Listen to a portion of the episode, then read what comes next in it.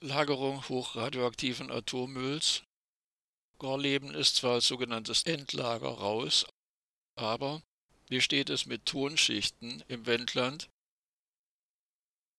Im Wendland gibt es vier Gebiete, in deren Untergrund Opalinus-Tonschichten vorkommen. Manche Expertinnen und Experten halten solche Tonschichten für ein Lager mit hochradioaktivem und wärmeabstrahlendem Atommüll für geeignet. Doch schon seit langem liegen wissenschaftliche Untersuchungen der ETH Zürich vor, wonach Opalinuston unter Einwirkung von Radioaktivität und Wärme Risse bildet. Die Bundesgesellschaft für Endlagerung BGE und die Bundeseigene Gesellschaft für Zwischenlagerung BGZ werden demnächst im Rahmen des sogenannten Forums Endlagersuche Stellung zu vier Beiträgen nehmen, die von der Bürgerinitiative Umweltschutz Lüchow-Dannenberg eingereicht wurden.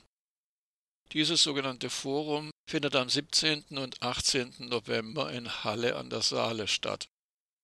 Dort wird es auch darum gehen, welche Konsequenzen das langfristige Fehlen eines sogenannten Endlagers für die 16 deutschen sogenannten Zwischenlager hat an denen sich der hochradioaktive Müll derzeit völlig unzureichend gesichert in Castor-Behältern befindet.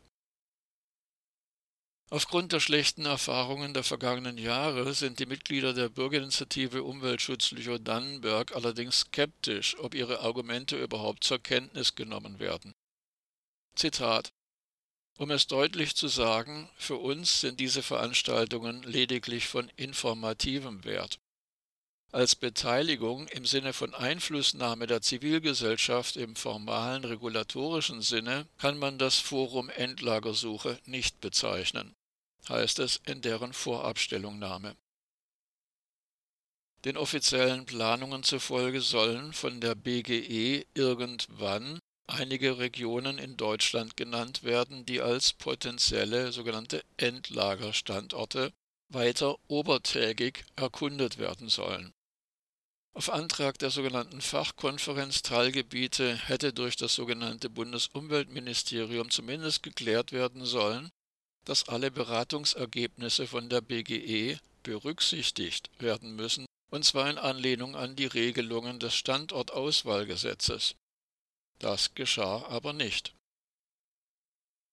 Aus Sicht der BI Umweltschutz Lüchow-Dannenberg steht nun als erstes die Frage an, wo die schwach- und mittelradioaktiven Abfälle gelagert werden sollen. Auch in Gorleben gibt es eine Lagerhalle mit unbegrenzter Laufzeit für solche Abfälle, die eigentlich zur Einlagerung im Schacht Konrad vorgesehen sind. Was aber, wenn ein Vorstoß von Umweltverbänden von Erfolg gekrönt ist das niedersächsische Umweltministerium muss deren Antrag auf Widerruf des Planfeststellungsbeschlusses aus dem Jahr 2002 bescheiden. Das Kernargument der Konrad-Gegnerinnen und Gegner ist, dass das ehemalige Erzbergwerk nicht dem Stand von Wissenschaft und Technik entspricht. Niemand würde heute auf ein ehemaliges Bergwerk als Atommülldeponie zurückgreifen. Wohin also mit dem Atommüll aus Asse II und aus Kronau, die nicht im Schacht Konrad gelagert werden dürfen? Wohin mit den Abfällen der Forschungsreaktoren? Vor nur 10.000 Jahren waren weite Teile Norddeutschlands noch von mächtigen Eismassen bedeckt. Trotz Klimakrise ist damit zu rechnen, dass sich in mehreren tausend Jahren die Vereisungszyklen mit Perioden von etwa 100.000 Jahren wieder einstellen werden. Die Vereisungen werden die Erdoberfläche und den Untergrund in den für eine sogenannte Endlagersuche zu berücksichtigenden eine Million Jahren verschiedentlich überprägen.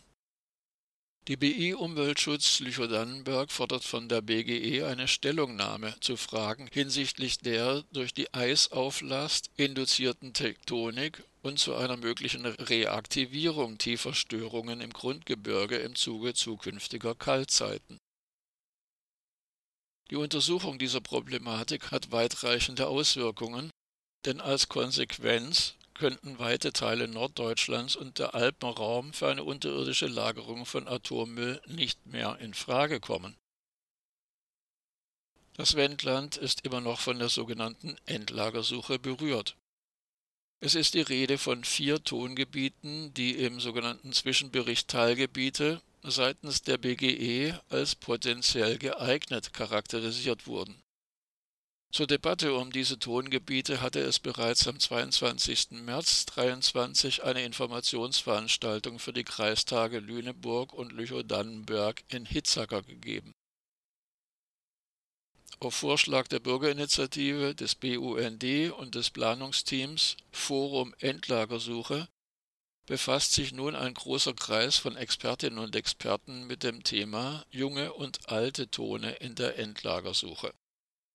Eine Online-Veranstaltung wird zwei Impulsvorträge mit je 45 Minuten mit anschließendem Raum für Diskussionen je 40 Minuten umfassen.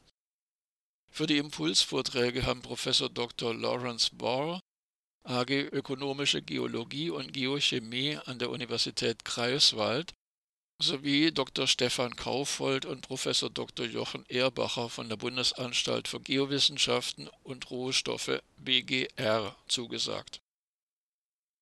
Weitere Teilnehmerinnen und Teilnehmer sind nach aktuellem Stand Professor Dr. Jutta Winsemann, AG Quartärgeologie, Klastische Sedimentologie und Beckenanalyse an der Leibniz-Universität Hannover Dr. Jochen Krötsch, Lehrbeauftragter Geoenergie an der Universität Erlangen-Nürnberg, Vizepräsident des Dachverbandes Geowissenschaften e.V. und Sachverständiger des Nationalen Begleitgremiums in der Endlagersuche, Dr. Salim Chaudhry, Niedersächsisches Landesamt für Bergbau, Energie und Geologie sowie Vertreterinnen der Bundesgesellschaft für Endlagerung BGE und des Atommüllbundesamtes BASE. Bezeichnend ist, dass Professor Simon Löw von der ETH Zürich, der zur Rissbildung bei Ovalinuston geforscht hat, nicht eingeladen wurde